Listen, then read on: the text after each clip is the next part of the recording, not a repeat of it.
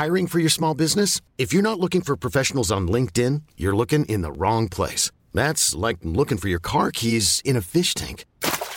LinkedIn helps you hire professionals you can't find anywhere else, even those who aren't actively searching for a new job but might be open to the perfect role. In a given month, over 70% of LinkedIn users don't even visit other leading job sites. So start looking in the right place. With LinkedIn, you can hire professionals like a professional. Post your free job on linkedin.com slash achieve today.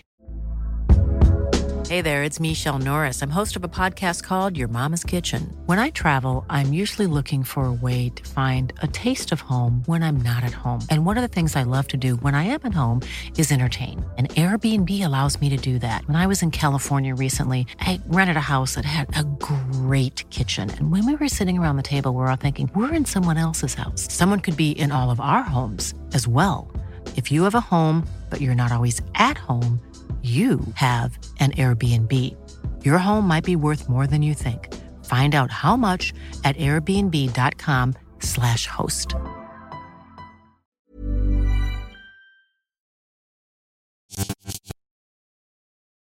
Buenas noches, bienvenidos al Criminalista Nocturno.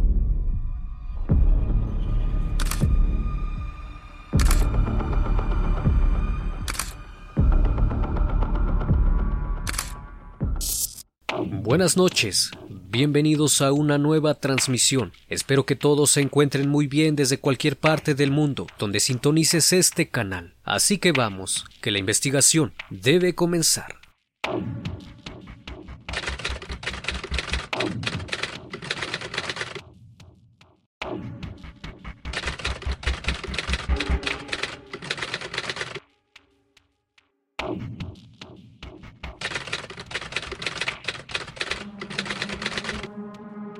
Daniel Arismendi López nació el 22 de julio de 1958 en Miacatlán, Morelos, hijo de Catarino Arismendi y María López. Contaba con tres hermanos, Juan Ubaldo, Aurelio y Diego. En el año de 1967 migraron a la Ciudad de México, estableciéndose en la colonia San Juan Pantitlán, en la delegación Iztapalapa. Su padre era posesivo y celoso, además de ser alcohólico quien constantemente recurría a los golpes tras su enojo y sus celos, agrediendo a su esposa e hijos. Daniel, el segundo de estos, era fuertemente castigado y maltratado por ambos padres. Su carácter era tranquilo y reservado, le gustaba la escuela. Aún así, repitió el quinto año de primaria. Dentro de sus características físicas, tenía una en particular, las orejas grandes. El matrimonio terminó cuando Daniel tenía alrededor de ocho años. Tras la separación se quedaron con ella, pero luego de un tiempo ella los dejó y regresó con Catarino, el padre de estos, quienes al encontrarse solos regresaron a vivir con ellos, aunque Daniel había desarrollado un profundo rencor hacia su madre al abandonarlos. Esta vez se establecieron en Nezahualcóyotl, donde cursó la secundaria, pero al cursar el primer año no terminó y decidió salirse de la escuela a los 16 años para trabajar en un taller que tenía su padre, donde hacían bufandas, gorras y chambritas para bebé. Trabajaba medio día, recibiendo menos de un salario mínimo. Terminando sus labores, acudía a las canchas a jugar fútbol, y así fue hasta la edad de 20 años, hasta que conoció a María de Lourdes Arias, quien sería su futura esposa. Se casaron el 27 de agosto de 1977 y tuvieron dos hijos. Ya en la relación Daniel era frío con su esposa e hijos. Casi nunca les demostraba su afecto. Una vez dejando el taller, comenzó a trabajar en una fábrica de ligas, donde ganaba 80 pesos semanales. Y debido a que el trabajo era muy estresante, comenzó a beber y a hacerse irresponsable. Después entró como empleado a la Secretaría de Marina, donde contaba cartuchos de diferentes calibres, cortaba hilos de las mochilas que ahí se fabricaban, también lavaba carros de los empleados y con el paso de los meses se salió. Después trabajó de barrendero donde duró tres meses. Posterior a eso, encontró trabajo como chofer particular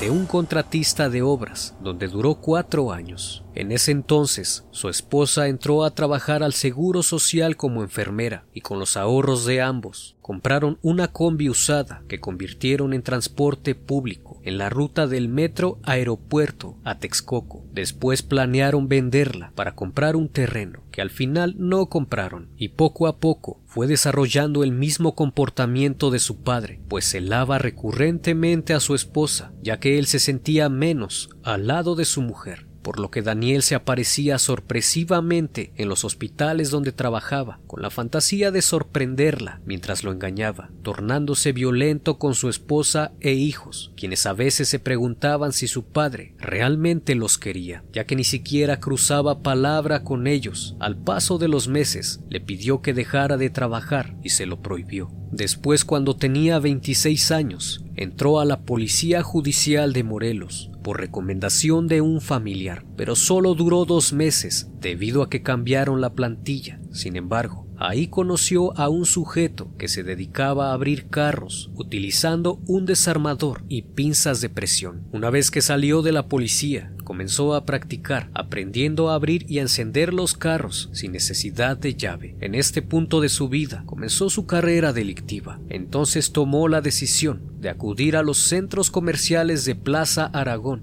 donde se dedicó a abrir carros, quitándoles el motor para venderlo donde llegó a robar hasta 150 vehículos e increíblemente recibió la ayuda de su hermano Aurelio, quien trabajaba como agente de investigación de robo de autos. Esta idea salió luego de que un chofer les preguntó si no le podían conseguir un auto americano sin legalizar. Ahí surgió la idea de cambiarles el número de serie y remarcarlos. Como Aurelio había trabajado en una pequeña fábrica de cocinas de acero inoxidable, tuvo la idea de remarcar las series, golpeando la lámina por la parte de atrás para levantar los números luego lijarlos y finalmente pintarlos. En seis meses reunieron una banda de 15 personas. Ahí cada quien tenía una función en específico. Unos robaban, otros remarcaban y los otros revendían. Daniel y su hermano Aurelio dirigían la operación, ganando hasta 90 mil pesos al mes, hasta que en el año de 1990 fue detenido y lo encerraron en la cárcel de Barrientos, en Tlanepantla, donde solo estuvo unos meses. Sin embargo, el encierro y la pobreza le afectaron demasiado. Después de salir, se dedicó a robar nuevamente y como pasatiempo, debido a que adoraba la velocidad, arregló un Shadow color rojo convertible para que fuera más veloz, donde pasaba horas en el proyecto. Una vez que liberaron a su hermano Aurelio, luego de dos años, gracias a la ayuda de un hombre llamado Joaquín Parra Zúñiga, comenzaron nuevamente con las operaciones, esta vez apoyados de la policía, pues conocían gente de diferentes dependencias de gobierno, como la PGR y Cámara de Diputados, a quienes en ocasiones les vendían autos. Un día, una sobrina fue a visitarlos. Entre la conversación les comentó que habían plagiado a una persona en Cuernavaca, Morelos, y que a la familia le exigieron un millón de pesos los cuales juntaron para que dejaran libre a su familiar. En ese instante, Daniel se dio cuenta de que en teoría era muy fácil conseguir dinero. Algo había cambiado y esto lo llevaría a pensar en cómo obtener dinero fácil. Luego de unos días, platicó con las personas que tenía a su cargo. Les mencionó que el robo de autos ya no funcionaba como antes, pues tras varias detenciones tenían que pagar sobornos y fianzas para que los dejaran salir de la cárcel. Fue así que les planteó la idea de privar de la libertad a personas para obtener dinero fácil. Fue así que el 11 de junio de 1995 decidió actuar por primera vez, realizando su primer secuestro. Se trataba de Martín Gómez, quien era dueño de una gasolinera. Al salir lo siguieron.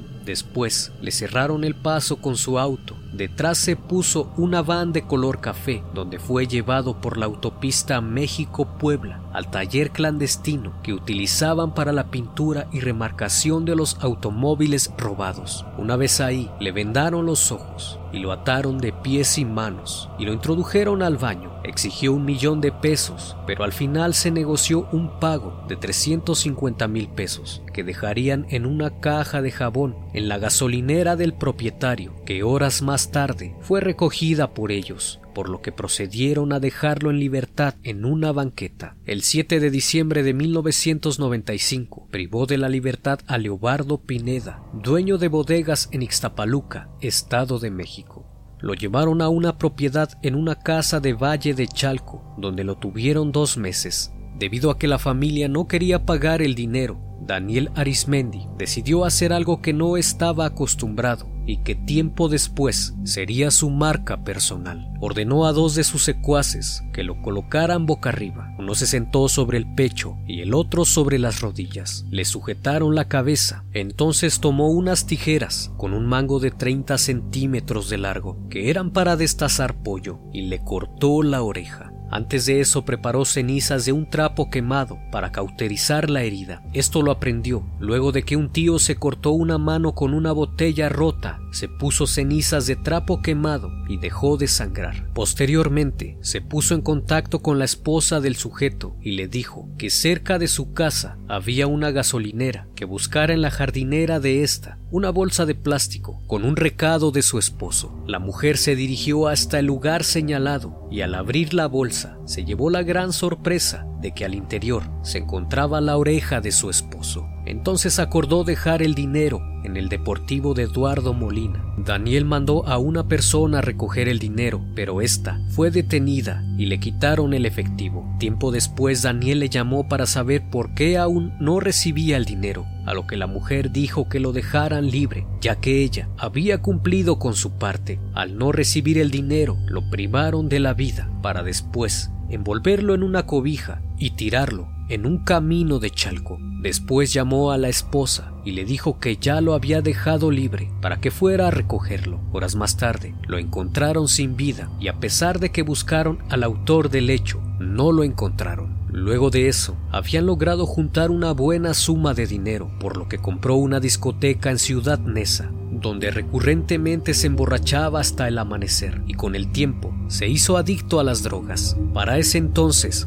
Daniel Arismendi había creado un grupo delictivo bien estructurado. Cada uno tenía una función en específico. No hacían más ni menos. Cada uno hacía su parte, pero él participaba en todo, desde el levantamiento, cuidar a las víctimas, se involucraba en la negociación y personalmente cortaba las orejas de sus víctimas, liberaba a las personas y repartía el dinero a su grupo, disponía los métodos para lavarlo, conseguía armas, vehículos y casas de seguridad. Tenía todo perfectamente organizado. Incluso se hizo amigo de muchos judiciales que le ofrecían protección. Había creado un gran imperio. Podía conseguir lo que fuera. En el año de 1996 tomó a Carlio Alonso Hernández, hijo de un dueño de una gasolinera. Lo llevaron a una segunda casa ubicada en Valle de Chalco. Lo encerraron en un cuarto totalmente cerrado, que solo tenía una puerta de metal pequeña por la que le pasaban la comida. Lo tuvieron ahí durante siete días. Después le dijeron que la casa estaba siendo vigilada por la policía, así que los captores salieron de ahí y lo dejaron abandonado. Días después,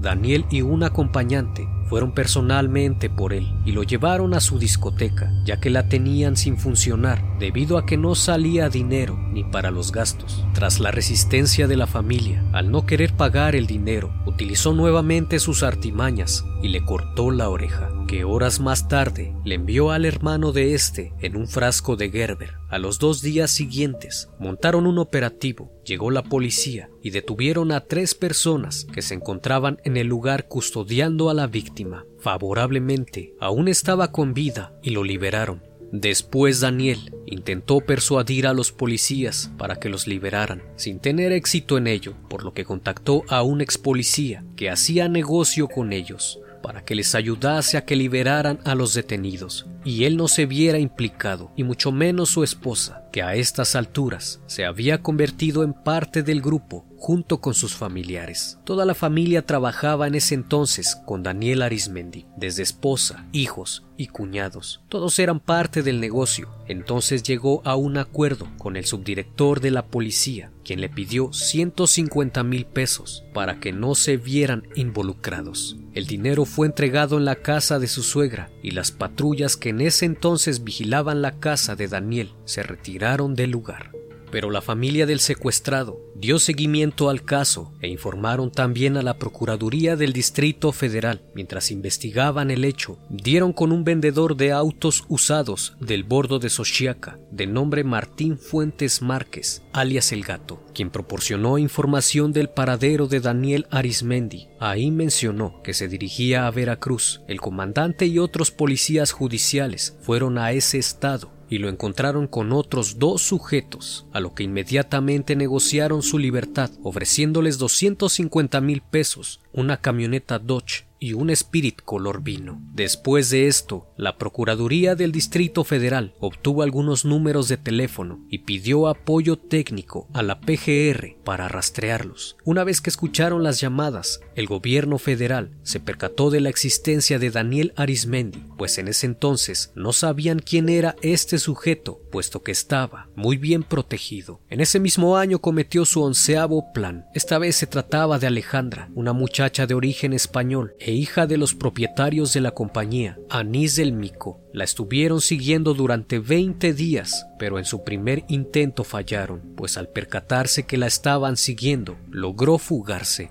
Pero esto no se detendría ahí, pues dos meses después la interceptaron en la avenida 100 metros y la llevaron a una casa que tenían en San Juan de Aragón. Una vez estando ahí, la encadenaron y le dieron únicamente una sábana para que se cubriera. Exigieron 10 millones de pesos, pero luego de días de negociación acordaron solo dar cuatro, solicitándoles que los querían envueltos en fundas de almohadas y se quedaron de ver cerca de un puente peatonal a la orilla de un cerro, rumbo a Puebla. Y así fue. Llegaron en una camioneta Gran Cherokee. Llevaba consigo dos fundas de almohada, amarradas con un cordón de cortina, con un nudo en cada lado y unidas con alforjas, y las colocó al lado de un puente peatonal. Cuando Daniel y su acompañante Bajaron por el dinero, salieron dos hombres, quienes accionaron sus armas contra ellos, a lo que también respondieron de la misma forma, y entre tanto revuelo, perdieron el dinero. Daniel estaba furioso. Al regresar a la casa donde tenían a Alejandra, le pidió a dos de sus cómplices la sujetaran. Entonces tomó las tijeras y le cortó las dos orejas, a pesar de que su hermano Aurelio le dijo que no lo hiciera. Entonces contactó a los padres y les dijo que les había dejado un encargo en una caseta en la avenida 100 metros y ahora le pedía 8 millones para soltarla. Cuando los familiares acudieron a ver lo que había en la caseta, se percataron del macabro hallazgo. Al día siguiente, acordaron darle el dinero. Posterior a eso la dejaron en libertad. La familia ya estaba esperando a su hija para llevarla de inmediato a un cirujano, pero la situación de salud de la joven era muy delicada y no pudieron unirlas nuevamente, debido a que ya habían pasado más de 54 horas, así que intentaron reconstruirlas con injertos.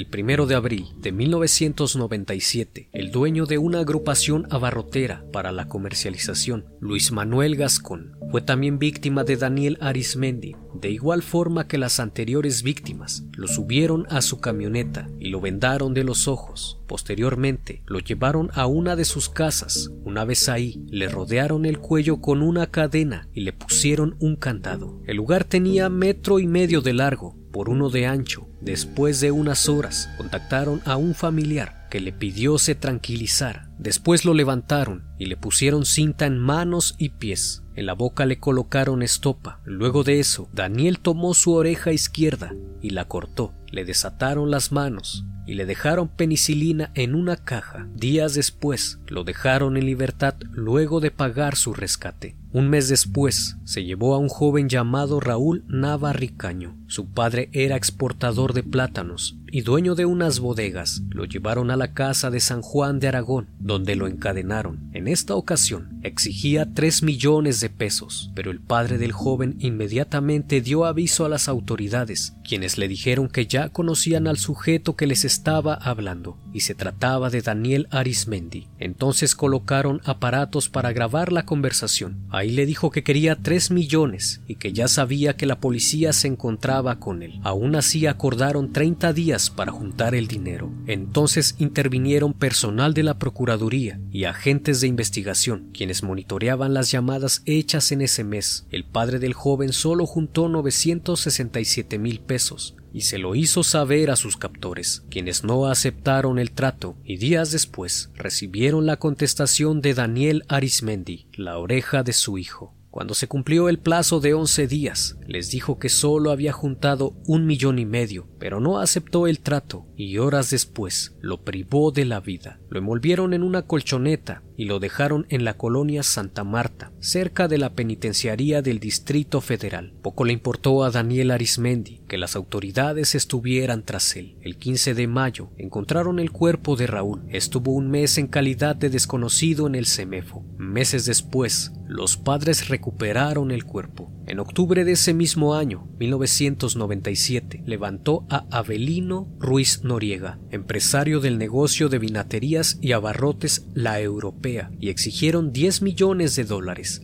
Arismendi utilizó su ya conocido modus operandi y le mandó una oreja al hijo de este, que puso en una caja de cereal dentro de un casillero en una tienda comercial. Después se pagó su rescate y lo dejaron libre junto a una iglesia. En diciembre de 1997 asesinó a José Trinidad Hernández, Gerardo Rafael Martínez y Bartolomé Franco el Chino, miembros de su grupo, porque supuestamente estaban planeando entregarlo con las autoridades. Los envolvió en una cobija y los abandonó cerca de la unidad habitacional de Valle de Aragón, en Ciudad Neza. Esto se había salido de control, pues las autoridades mexicanas no encontraban el modo de detener a Arismendi. Fue así que en 1998 la PGR realizó un retrato hablado que rápidamente dieron a conocer a nivel nacional. Se trataba de Daniel Arismendi, alias el Mocha Orejas, quien era temido en todo el país mexicano. La primera detención que se realizó fue la clave para poder detener a Arismendi, pues detuvieron a Daniel Venegas, quien era parte del grupo. Ahí proporcionó información importante que llevaron a la policía a conducirse a Cuernavaca, pues a palabras de este, Daniel y sus hermanos se hospedaban en hoteles de Cuernavaca y Cuautla. La Policía Judicial Federal siguió la pista de los números telefónicos fijos, celulares y radiolocalizadores a Cuernavaca. En la compañía telefónica les informaron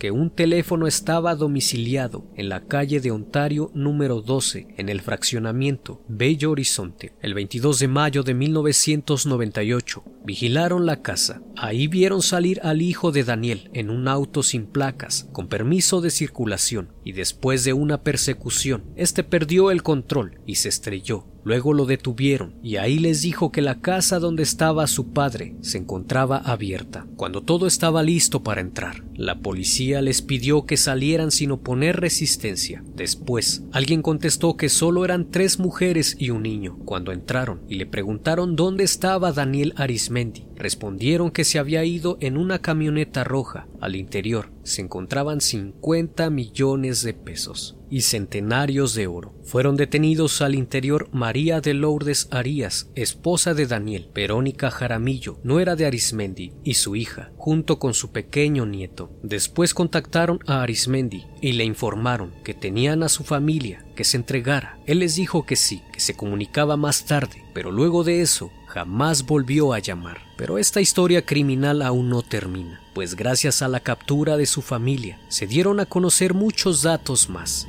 datos importantes, pues se informó a la policía que la familia de Arismendi nunca usaba su nombre real y que habían tramitado actas de nacimiento falsas elaboradas desde las mismas oficinas de gobierno, es decir, eran legales. Con estas actas habían tramitado todo tipo de documentos con identidades diferentes, además de que licenciados y agentes judiciales estaban involucrados con la operación. Le fueron incautadas 18 casas y muchos millones de pesos. El 30 de julio de 1998, Aurelio Arismendi se encontraba con unos albañiles, quienes le dijeron que su carro estaba rodeado de policías por lo que le pide a uno de ellos le preste las llaves de su auto para huir, pero en el intento choca con un taxi y un microbús. Intentó darse a la fuga, pero los policías lo interceptaron y lo hirieron en las dos piernas. En agosto de ese mismo año, Daniel Arismendi se había quedado solo. Quería recuperar el dinero que le habían decomisado y retirarse. Había pensado en hacerse agente inmobiliario fuera del Distrito Federal. Pensó en vivir en Querétaro con una de sus amantes llamada Dulce Paz y un hijo que procreó con ella. Pero nada de eso detendría a Daniel Arismendi y volvió a actuar. Esta vez se trataba de Raúl Nieto del Río, un empresario de Querétaro. Entonces juntó a algunas personas, de las que aún quedaban libres, y rentaron una casa en Querétaro. Les enseñó los recorridos que hacía diariamente Raúl Nieto y les explicó cómo iban a proceder. Hicieron dos intentos, pero este cambió de ruta y logró escapar. Posterior a eso, días después, lo volvieron a interceptar en una avenida de Querétaro. Una vez ahí se le atravesaron. La persona que venía a bordo quiso echarse de reversa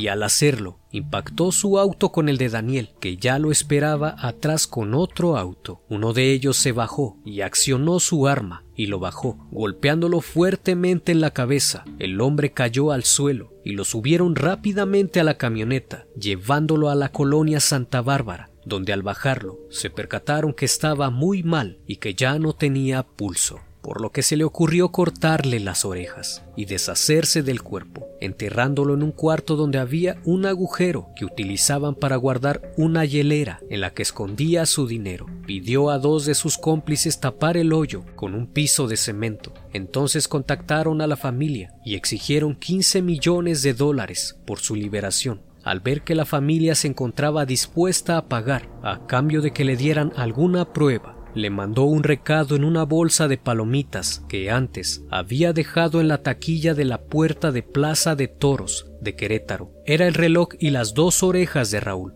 Ya en la noche, Contactaron a la familia y acordaron darles nueve millones y le pidieron un mes para juntarlos, pero querían pruebas de que seguía con vida, así que con un pico y palas rompieron el piso de cemento para sacar el cuerpo. Después acudió al baño y lo limpiaron, compraron polvo facial y le cubrieron el rostro con él. Seguido de eso, le pusieron suero con gasas y cinta adhesiva y le vendó los ojos. Lo cubrió hasta el pecho con una sábana y a un lado puso un periódico de la fecha de ese día y le tomó varias fotografías. Después le mandó un sobre con algunas fotos para comprobar que aún estaba vivo, agregando al interior cien mil dólares para enterrarlo si no cumplía con el trato, como forma de amenaza. Ese mismo día 17 de agosto de 1998, la policía entró a la casa de Daniel Arismendi en Querétaro, donde se encontraba su amante Dulce Paz, Adentro encontraron la hielera con 8 millones de pesos. Los teléfonos de Daniel Arismendi ya se encontraban intervenidos. Para ese entonces, la policía ya sabía de la muerte de Raúl Nieto. Entonces, le tendieron una trampa para poder atraparlo. Habían escuchado que se quedó de ver con dos de sus cómplices para que le llevaran una credencial de lector falsa en Avenida Río Churubusco, a la altura de Palacio de los Deportes, en la Ciudad de México. Eran las 7 de la tarde. Daniel Arismendi estaba a punto de recoger la credencial.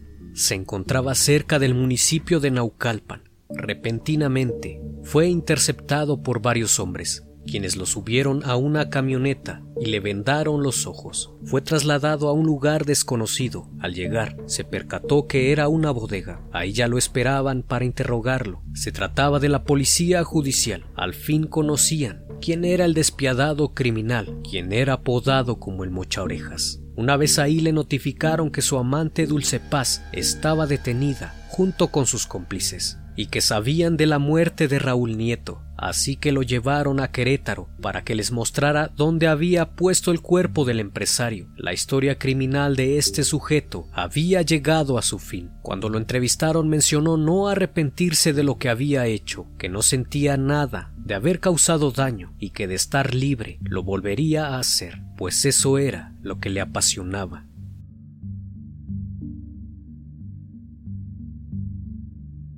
Un caso terrible que marcó la historia criminal en México, siendo considerado uno de los mayores criminales en el país. No olvides suscribirte al canal. Los mejores casos e historias que han marcado al mundo están aquí. Esto es El Criminalista Nocturno.